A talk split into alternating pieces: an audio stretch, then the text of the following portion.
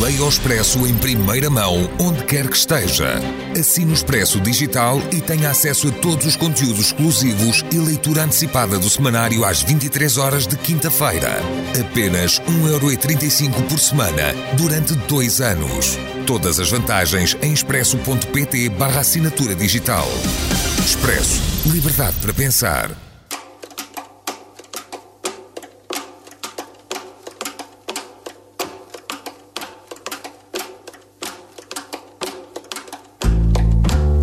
Ao fim de 147 dias de impasse político, Marcelo deu posse ao novo governo. É uma maioria, senhores. E vai daí, tudo são rosas. Ou talvez não, disse Marcelo, preocupado com os certos sinais do primeiro-ministro. É que os portugueses, disse hoje o presidente, deram a maioria absoluta a um partido, mas também a um homem. Vossa Excelência, Sr. Primeiro-Ministro. Um homem que, aliás, fez questão de personalizar o voto ao falar numa escolha entre duas pessoas para a chefia do governo. Agora que ganhou, e ganhou por quatro anos e meio, tenho a certeza que Vossa Excelência sabe que não será politicamente fácil que esse rosto, essa cara que venceu de forma incontestável e notável, as eleições possa ser substituída por outra a meio do caminho. Já não era fácil no dia 30 de janeiro tornou-se ainda mais difícil depois do dia 24 de fevereiro. É o preço das grandes vitórias, inevitavelmente pessoais e intencionalmente personalizadas. É o preço das grandes vitórias, explicou Marcelo Rebelo de Sousa. Ou será um sequestro do primeiro-ministro, como disse logo o Bloco de Esquerda, ou talvez até um pedido emocionado de um presidente da República.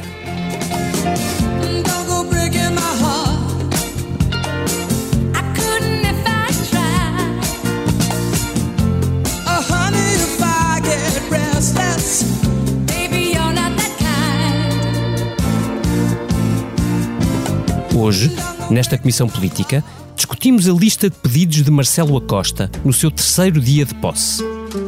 O de não usar a maioria para impor poder absoluto, o de mudar estruturalmente o país, o de responder à crise adensada pela guerra na Ucrânia e, sim, o de ficar quatro anos e meio no poder. Todinhos. Será este o sacrifício de Costa?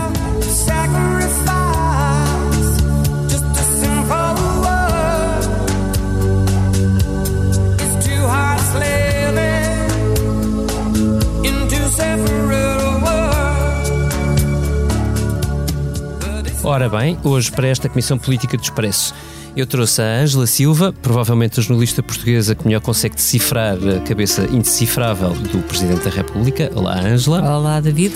Mas também a sempre realista Eunice Lourenço, editora de política desta casa. Olá, Eunice. Olá. E ainda o comandante Vitor Matos, companheiro de trabalhos aqui e autor da única biografia de Marcelo, até agora. Olá, Baída. Não é só a única, é melhor. É o único e melhor. Isso é um belo começo de conversa, muito bem. É isso mesmo. Então comecemos. Ângela, o Presidente da República disse exatamente que, e cito, não será politicamente fácil que essa cara que venceu as legislativas possa ser substituída por outra a meio do caminho. E eu queria ouvir-te sobre se isto será um sentido proibido ou uma indicação de velocidade é uma indicação, não é um sentido proibido. Eu acho que a liberdade de António Costa para decidir o que é que vai fazer em 2024 está intacta. Se António Costa tiver uma boa oportunidade na Europa e se achar que isso é bom para o país e para a sua própria carreira política, não tenho dúvidas de que pode seriamente pensar nisso. E aliás, Marcelo tem o cuidado de, de não dizer que é impossível ele ir, diz apenas que é difícil ou que não será fácil. Uhum. Agora, há uma coisa que Marcelo fez e fez de uma forma absolutamente inesperada e inusitada, que é transformar um rumor Uh, quase numa certeza, portanto ele legitima ah, o rumor. Eu ia perguntar exatamente isso. Se isto, é um, se isto é com base num rumor ou com base em algum sinal ou alguns sinais mais sólidos que, uh, na sequência da orgânica do governo ou mesmo anteriormente, possam existir de uma certa vontade de António Costa.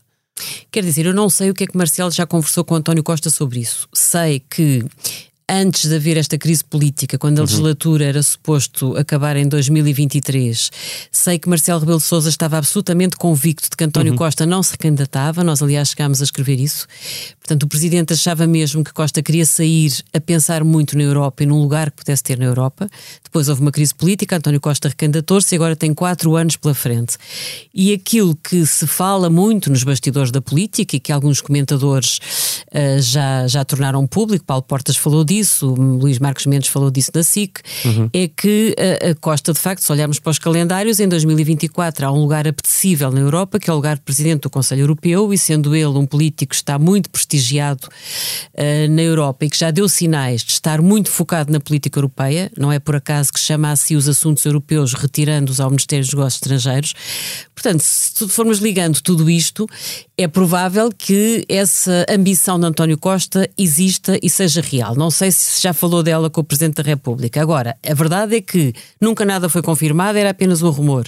E o que Marcelo hoje faz é tornar isso numa realidade e tentar condicionar o Primeiro-Ministro. Eu acho que não tem uh, nem o direito, nem o poder de o condicionar integralmente. Se ele quiser pensar nisso, a sua liberdade continua a dizer que está intacta. Uhum. Agora, há uma coisa chata para António Costa: é que isto torna mais difícil ele trocar o país pela Europa. Uhum. Porque Marcelo explicou o quanto a legislatura é importante, o quanto estrutural há para fazer, o quanto ele é decisivo, porque foi ele que, ao personalizar muita campanha, disse sou eu ou é o outro senhor, e o país escolheu a ele. Portanto, o que Marcelo, no fundo, diz é: se te fores embora, estás a abandonar o barco. E, portanto, uhum. eu acho que isso pode tornar mais difícil. Uhum. Há outra coisa que eu acho que fica no ar: é se António Costa não desistir desse sonho, se tiver essa oportunidade e se quiser ir, uhum. e se for, Marcelo só tem uma saída, que é convocar eleições. Portanto, aquele filme que assistimos com Durão Barroso, que é ele foi-se embora e Jorge Sampaio uh, não convocou eleições. Acho que depois do que Marcelo disse hoje, para quem tivesse dúvidas, se ele sair, haverá eleições antecipadas. Uhum. Vitor Matos, entra tu. Sim. Nem preciso fazer perguntas depois disto, não é? Não, acho que uh, a Angela estava a dizer uma coisa, mas esqueceu-se de uma parte uh, fundamental na leitura do professor acrescenta, acrescenta, uh, Marcelo. Ele criou um facto político ele criou o facto político do Costa querer ou não querer ir. Não interessa se ele quer ou não quer, ele criou o facto político. E acho que o condiciona decisivamente, uh, e concordo menos com, com, com a Ângela, uh, condiciona decisivamente a tomar uma decisão. Ele basicamente, depois a Ângela concordo que ela concluiu isso, ele basicamente diz: se tu vais embora, as eleições antecipadas, não há hipótese, porque ele diz que esse rosto essa cara que venceu de forma incontestável e notável as eleições não pode ser substituída por outra a meio do caminho. Portanto, ele não aceita que o Costa indique um sucessor. Ele diz claramente, por outras palavras, que se ele se for embora, uh, há eleições. Portanto, disse, meu amigo, se quiseres ir embora, vais desperdiçar a, maioria absoluta e, e, e acabou-se e vamos ter que ir para eleições. E isso acho que condiciona decisivamente uh, António Costa. É óbvio que ele tem a liberdade de fazer o que quiser, mas as consequências já se sabe quais é que vão ser. Aliás, Pedro, o, Pedro Nuno Santos já disse que não aceitava suceder uh, uh, sem eleições, embora eu duvidasse que, que ele quisesse entregar a, a, a condução do governo a Pedro Nuno Santos. E aí deixa-me perguntar, o, o, isto significa, ou melhor, se isso acontecesse um, e face a essas circunstâncias e ao peso que o próprio Presidente no dia 1 pôs sobre António Costa, o PS perdoaria António Costa ir embora? Eu acho que não, era o que eu ia dizer a seguir, obrigado pela pergunta. É isso, uh, Senhor Deputado, estamos aqui uh, a dispor. Exatamente. Acho que primeiro o partido não Eu, eu até acho mais que isso. Uma maioria absoluta, nem o PS nem os portugueses. Segundo, os portugueses não lhe perdoavam. Uhum. E ainda recentemente o, o, o José Manuel Durão Barroso deu uma entrevista aí nesse estúdio, estou a dizer nesse porque eu estou em casa, ao, ao, ao Dr. Balsemão, em que lhe disse que sabia que os portugueses, ou tinha a ideia que os portugueses não lhe tinham perdoado uh, uh, e achava isso injusto que os portugueses não tivessem Portugal. Ora, António Costa sabe que o presidente não quer, que já colocou o assunto num momento tão decisivo e importante como uma tomada de posse de uma maioria absoluta.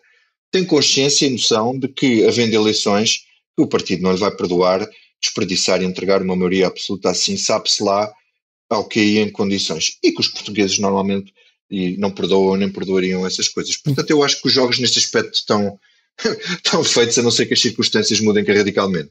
Também vai depender muito, acho eu, da situação em que o país estiver na altura. Vamos ver como é que nós chegamos lá. Uhum. Uh, Isso é verdade. Dois anos, dois anos é muito tempo. São dois anos e meio, quase. Eu acho que é preciso ver. Se, é e sobretudo, tendo em conta, se nós tivermos em conta o que aconteceu nos últimos dois anos, nós estamos a viver num mundo tão imprevisível é. que de facto há, há, calculismos que não vale muito a pena fazer. Uhum. Agora, eu acho que vamos aqui numa gradação. A Angela acha que o, que o presidente não condiciona definitivamente o primeiro-ministro, o Vítor acha que condiciona, eu acho que o amarra completamente. Uh, e que torna António Costa um traidor se decidir aceitar um eventual um traidor ao, ao seu eleitorado. Hum, Deixa-me fazer uh, advogado do diabo. Uh, António Costa já disse bastante explicitamente numa entrevista que deu na campanha eleitoral que não quer ser presidente, uh, candidato à presidência da República. Que o que significa o que significa que António Costa não tem mais nenhuma ambição uh, em solo nacional do ponto de vista político. Pode sempre reformar-se como Carlos César. Não, não. Se ele for para, para, a, para, a Comissão Europeia, para a presidência do Conselho Europeu, é um cargo que pelo menos dois anos e meio, cinco anos pode durar facilmente. Se correr bem, até mais, quem sabe.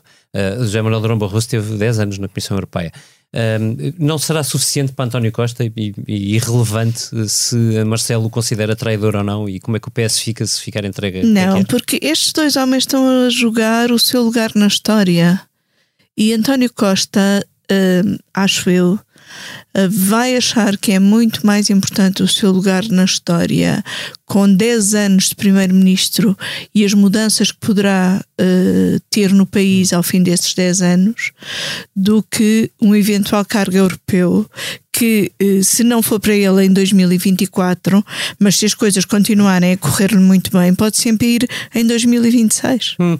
Isso leva-me a uma outra pergunta que eu acho que é uh, talvez outra importante que saia Posso, posso, posso dar uma chega? Ele já disse uma vez numa entrevista, ou mais ele, do que uma, ele que. Quem? Tens localizado. Ok, ok. Que, desculpa, uh, que não abandonava o país.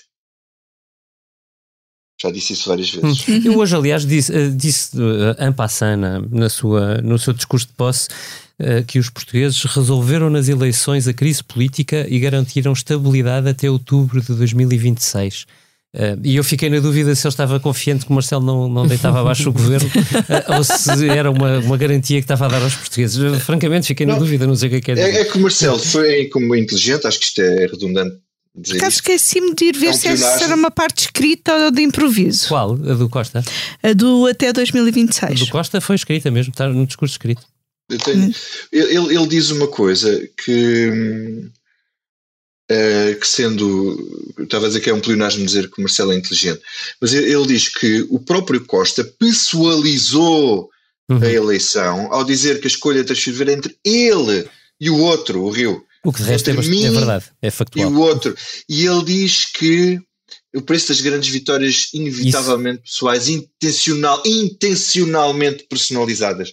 Marcelo Belo de Souza mede bem as palavras. Ele diz: Esta maioria, meu amigo, não é assim do PS, uma coisa abstrata, é tua. E o responsável por isto és tu. No dia em que fores uhum. embora, isto acabou. Por isso eu, eu acho que ele o amarra. Amarra, sim, eu concordo, eu concordo.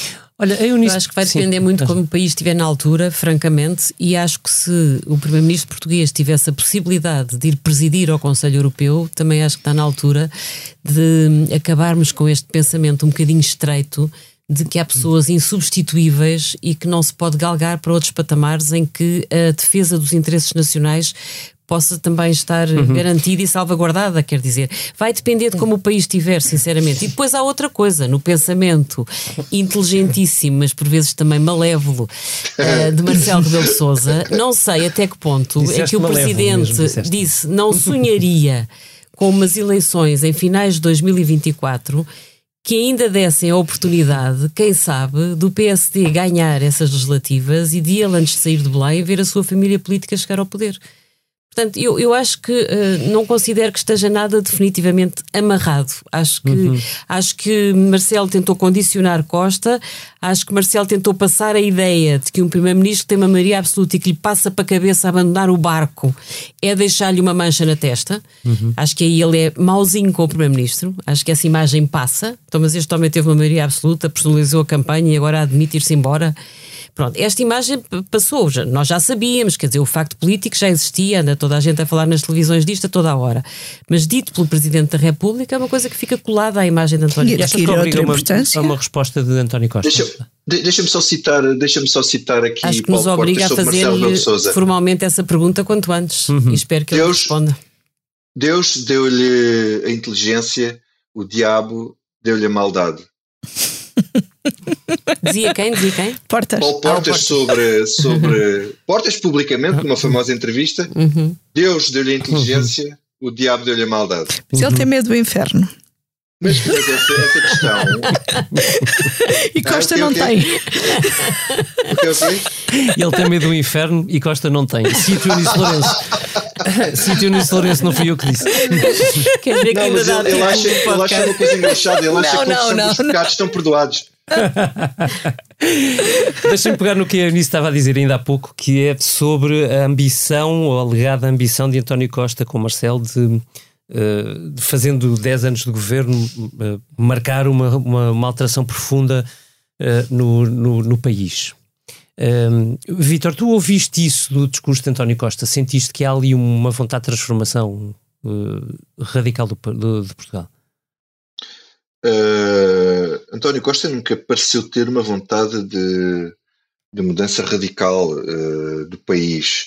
Aliás, eu aqui digo radical, claro, sem sentido revolucionário do termo, não é? Sim, ele, aliás, não, não radical no sentido até é? cavaquista é? do termo, uhum. das uhum. reformas estruturais que mudam e transformam as uhum. coisas. Ele hoje usou uh, a palavra, não é? Reforma.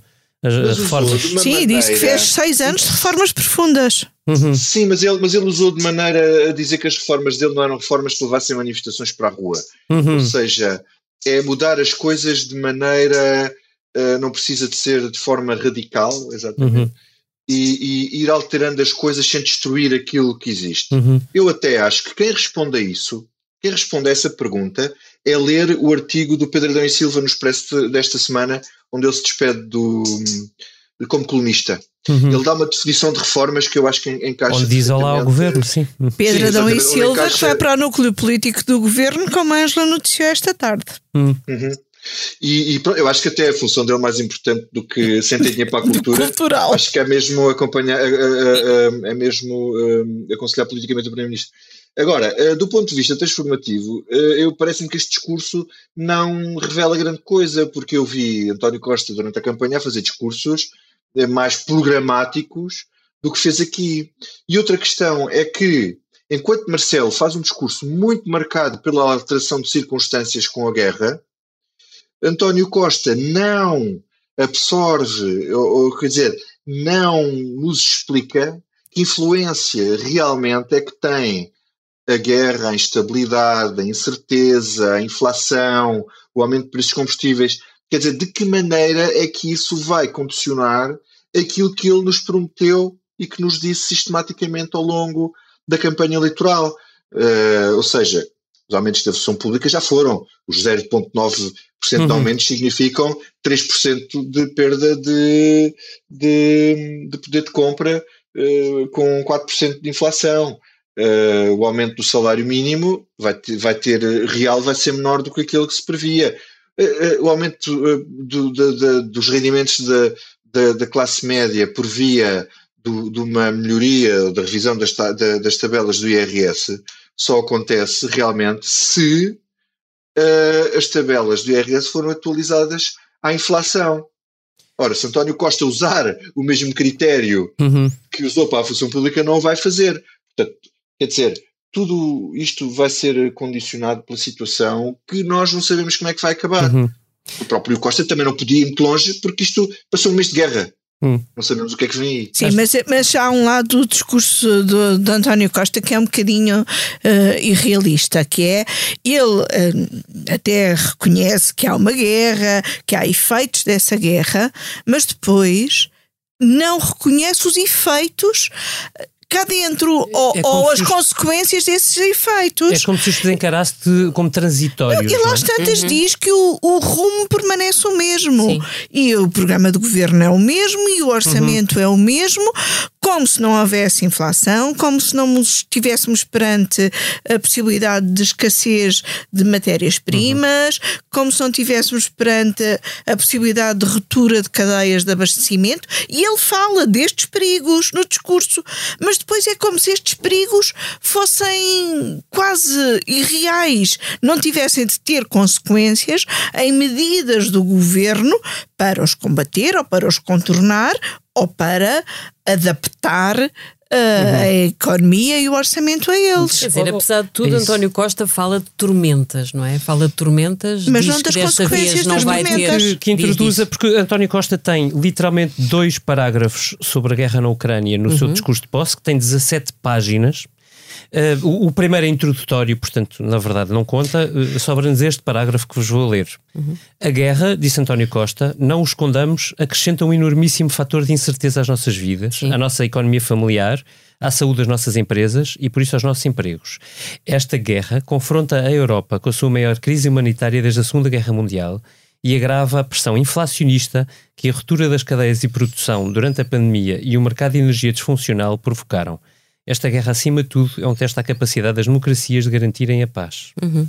E é isto. Quer dizer, percebe-se que António é Costa faz o diagnóstico. É, é? Ele, faz o ele faz o diagnóstico das tais tormentas e uhum. por isso diz que nem sequer vai ter direito a estado de graça, mas é como se ele ainda não tivesse estruturado um plano de resposta à nova conjuntura. Ou como se não se sentisse mais do que, uma necessidade, do que a necessidade de uma resposta conjuntural, não é? Ou seja, pontual. Sim, ou então confia que é uma coisa muito pontual e que não, va, não o vai impedir de uhum. mais, mais dia, menos dia, retomar o curso que ou tinha então traçado confia numa resposta europeia ou então confia na, na, resposta europeia. Eu acho que é mais isso. Acho que ele é confia é mesmo na Europa. eu acho que ele pensa mesmo na Europa. Este foi um belo. Dava um belo fecho de podcast, mas ainda, mas ainda não é tempo. Mas ainda não é tempo. Olha, oh, oh Vitor, e, e, depois em cima disto há a questão da, da maioria. O, o presidente fez um, um, apelo muito claro. Uh, um, alguns parágrafos na intervenção do presidente são a dizer a, a António Costa de maneira muito uh, forte, muito vincada, se quiseres, uh, que, um, que uma maioria absoluta não pode ser um, um poder, não pode ser sinónimo de poder absoluto. Tu, Ditadura como da maioria. É que tu viste a resposta, o, hum. o, o, pedido e a resposta de António Costa? Uhum. Uh, só voltando à questão que vem atrás e que tem a ver com a maioria também, é que do otimismo irritante da minoria passamos para o autismo irritante da, as maiorias costumam ser autistas, não é? Uhum. E não se, não, agora não se gosta de fazer essa palavra, mas pronto. Um, e, e, António Costa parece um bocado. Eu acho que ele não quer abrir o jogo, não é? Não quer abrir o jogo todo aqui sobre o que é que as uhum. consequências que vão ter estes efeitos, estas tormentas vão ter agora na. vão ter agora na. Na, na vida na, dele e na nossa. Exatamente. Mais na nossa que na dele, vai ter orçamento e isso tudo. Portanto, eu acho que, acho que ainda é um jogo que ainda, cartas que ainda vamos ter que ainda vamos, uhum. vamos ter que esperar para ver.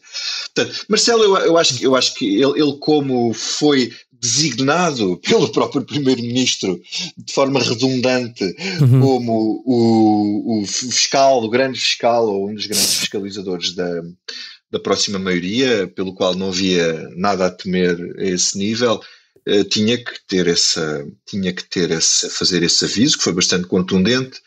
Um, acho que Marcelo, Marcelo disse, quando se candidatou a primeira vez, e de forma muito clara, que o presidente tinha menos poder perante uma maioria absoluta e quando tinha mais poder era quanto mais instável fosse o governo, mais uhum. poder tinha o presidente.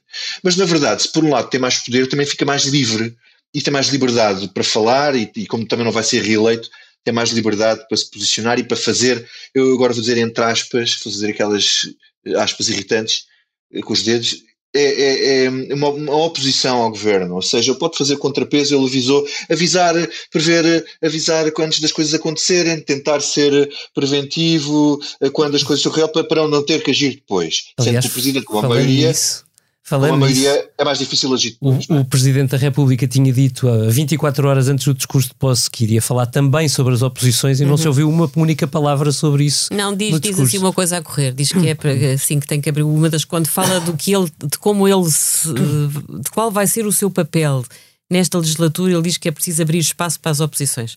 Mas é assim uma coisa muito. Mas é muito ampassado. Mas é difícil falar de coisas que não o discurso existem. do Marcelo, O discurso do Marcelo não tem nada de novo. Uhum. porque, a não ser o tal desafio a António Costa, é como se ele realmente tivesse sentido a necessidade de arranjar aqui uma marca neste discurso e conseguiu. Porquê? Porquê que não diz nada de novo? Porque Marcelo fala tanta vez, fala todos os dias, não é? Todos os dias dá uma conferência de imprensa nas ruas. E, portanto, a grande parte do que ele diz hoje no discurso são coisas importantes, são uhum. desafios importantes, são exigências encorpadas ao governo, mas o Presidente anda a dizê-las há muito tempo. Nós é que às vezes não reparamos nisso. A necessidade de um crescimento estrutural e robusto do país. Isto é uma coisa que Marcelo repete há seis anos. A necessidade das tais mudanças estruturais nos vários uhum. setores. Quer dizer, o Presidente anda a dizer isto tudo há muitíssimo tempo. A necessidade de uma, de uma gestão dos fundos que seja transparente e que evite abusos, a necessidade de não haver. Uhum. Uh, de, uh, Mas, Ângela, concordas que foi um bom, eu acho que de forma articulada e foi um bom discurso, acho que foi um bom discurso. todos um os discursos de Marcelo são ótimos, são todos bem escritos, são todos bem articulados. Sim, sim. Pronto. E este tem de facto esta coisa que é. O Marcelo escrito é sempre muito melhor do que o Marcelo improvisado. improvisado. Uhum. Eu acho que a intervenção dele sobre a parte da política externa também é muito importante, porque de certa forma sim. ele critica um bocado o Ocidente quando diz, pois não sabíamos, não sabíamos, não sabíamos, mas, sabíamos. mas quer dizer, mas sabíamos, é isso que ele quer dizer no fundo essa parte merece ser. Pronto, mas lá está, a notícia do dia acabou por ofuscar, quer o que ele diz da cena interna internacional, quer o que ele diz também uh, relativamente. Isso ele também sabia. Diz? Ele também sabia. Isso ele também sabia. Isso ele também sabia, exatamente. Eu acho que os desafios são, são encorpados, quer dizer, mudar depressa e bem o SNS, uh, pôr o país a crescer de uma forma uh, estrutural e duradoura. Uh, Pois há muitas bocas para o Primeiro-Ministro, vigiar deslumbramentos, eh, fala muito do otimismo, falta muito, fala muito das autossuficiências. Diz, aliás, que se for necessário, está disposto a tomar decisões arriscadas ou ingratas sem hesitações. Portanto, Marcelo mostra-se aí, Vitor tem razão, mostra-se mais livre, quer dizer, ele mostra que se for necessário vai pôr mais o pé na porta. E o que ele está a pedir ao Primeiro-Ministro é que não seja necessário. Hum. Deixa, deixa, só dizer o que a resposta do Costa depois não disse. Ele, ele, ele diz que a, a, maioria não, não significa poder absoluto, como é que ele haveria de responder isto, e que corresponde a uma responsabilidade absoluta para quem governa. Isto é uma retórica, é retórica, mas ele também diz que maioria absolutas destas era a outra. Ele tem aqui uma referência qualquer que nos Ao faz. Cavaco Silva nos faz pensar que é Cavaco Silva que ele está a falar. Ele uhum. diz que era uma maioria que tantas vezes uh, uh, ele não usa a hum. palavra Rousseau, mas uh, lá qualquer é coisa parecida. É. o poder absoluto. mas ele, não, repara que ele disse que queria reconciliar, ele não voltou a falar nisso aqui, mas disse que queria reconciliar os portugueses com. Pois foi, com as maiorias absolutas. absolutas. E eu, eu quero dizer, uh, independentemente de achar que ele usou maiorias relativas como se fossem maiorias absolutas e de forma às vezes bastante irritante, eu, eu, não, eu não, não, não descreio completamente que ele gostasse de ter esse. deixar esse legado. Não sei se, vai, se a sua natureza o vai permitir. Uhum. Eu disse só para fechar, tu, o Conselho de Ministros reúne-se esta quinta-feira para aprovar o programa de governo.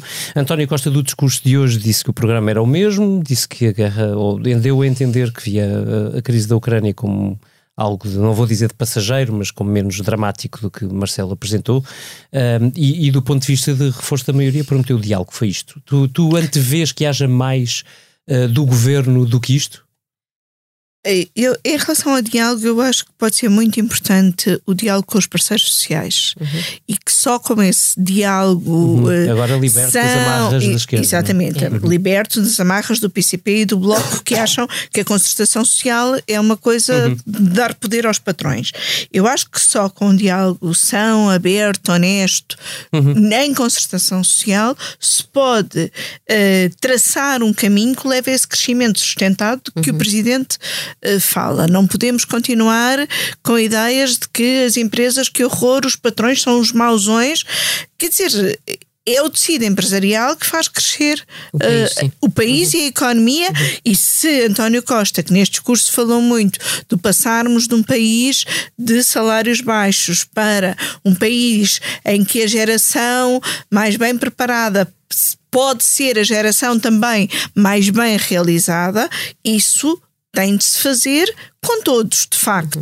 E, portanto, a minha expectativa de diálogo do governo uhum. é, sobretudo, com, na concertação uhum. uh, social, muito mais do que uh, diálogo parlamentar, que uhum. numa maioria absoluta uh, a política não tem económica grande... é de facto uma linha de fratura. Eu acho que é uma linha de fratura entre António Costa e Marcelo Rebelo de Sousa e é uma linha de fratura entre António Costa e, supõe-se, o próximo líder do PSD porque no meio disto tudo estamos sempre a falar de uma legislatura, dá a impressão que é Primeiro-Ministro e Presidente da República. Oxalá, mais dia menos dia, tenhamos o maior partido da oposição com uma liderança capaz de se afirmar e capaz de mostrar exatamente que há caminhos diferentes. Estamos sempre a falar de como crescer, de como crescer.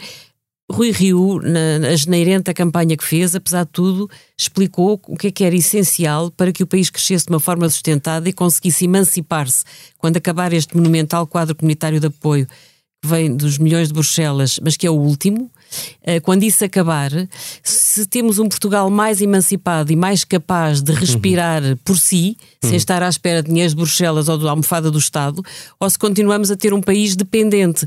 E aí a oposição vai ter um papel central. Rui Rio teve hoje muito simpático com o Cisa Vieira na cerimónia no Palácio da Ajuda. Tiveram muito tempo a conversar, as televisões mostravam isso. E eu acho que há duas cenas que marcam esta cerimónia. Uma é o abraço frio é o cumprimento frio entre António Costa e Cisa Vieira. Uhum. É indisfarçável que é uma relação estragada.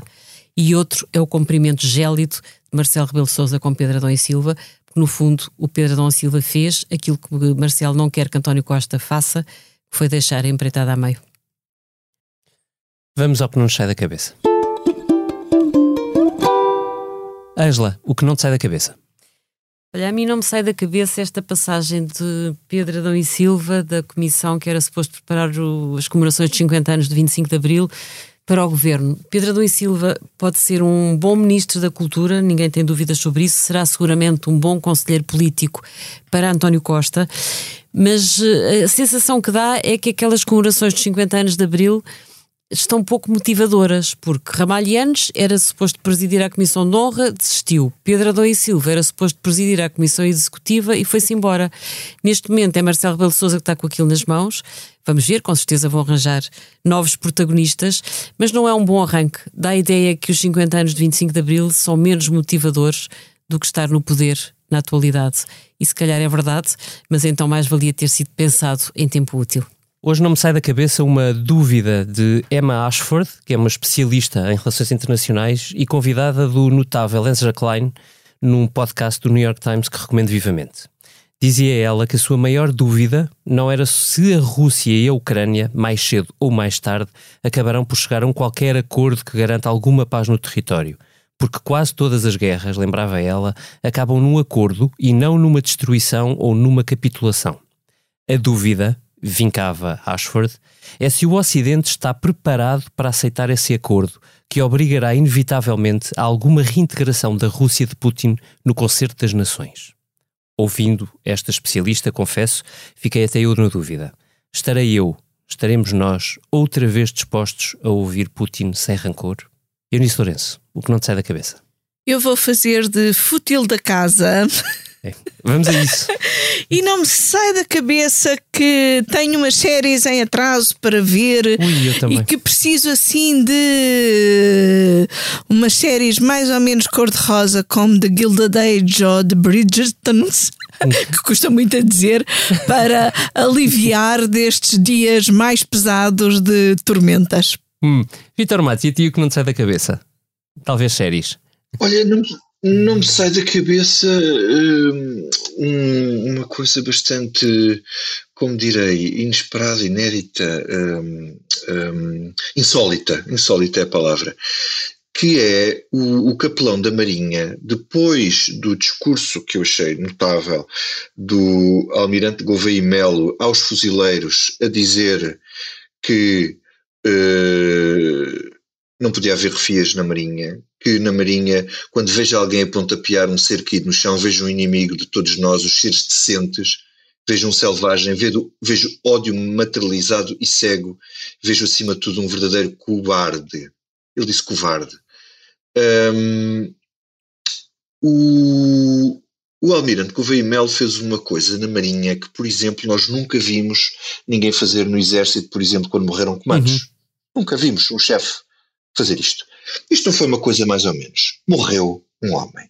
Este não quando o capelão da Marinha escreve no Facebook uh, o padre Licínio Luís uh, a referir-se a este discurso e a, e a dizer se o Almirante nunca foi para a noite, nunca bebeu uns copos, uh, a desculpa a dizer que um era campeão de boxe, que o outro era não sei quê, que perderam a cabeça, se nunca tinham perdido a cabeça, relativizando completamente o facto de ter sido morto um homem à, à pancada e dizendo uma coisa parece óbvia uh, uh, do ponto de vista judicial, mas não político e uh, ao nível de, de uma, de uma organização como, como é a Marinha, quer dizer que tem que se esperar pela decisão da Justiça, quando uhum. aquilo está tudo muito claro do que aconteceu e de como as coisas aconteceram.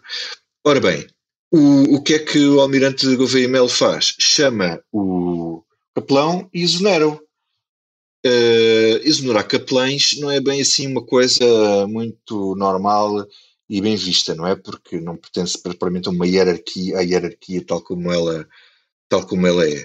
E depois o padre, uh, o que é que fez? Escreveu no Facebook um pedido de desculpas, pediu desculpa ao almirante presencialmente numa, num encontro que eles tiveram, depois pediu desculpa uh, nas redes sociais, disse que enfim e tal, uh, Deus perdoa, ele não disse isto, mas Deus perdoa o almirante Gouveia Mel também. acho que é uma história muito pouco muito pouco exemplar, que está a causar mal-estar na Marinha, eh, mas eu acho que o, o, o Almirante Gouveia Melo teve razão em todas as coisas que fez ao longo deste processo. Sem mortes, sem feridos, com muita diversão, mas sobretudo tentar pôr-nos todos a pensar. Esta foi a Comissão Política do Expresso, gravada com edição sonora do João Martins e com a ilustração do Tiago Pereira Santos. Esta foi também a comissão política gravada logo após a cerimónia de posse do novo governo da República Portuguesa, depois daquele discurso amigo de Marcelo para António, de professor para aluno. Foi bom, não foi? That's what friends are for. Até para a semana. Never thought I'd feel this way. And as I'm concerned, I'm glad I got the chance to say that I do believe I love you. And if I should ever go away, well, then close your eyes and try feel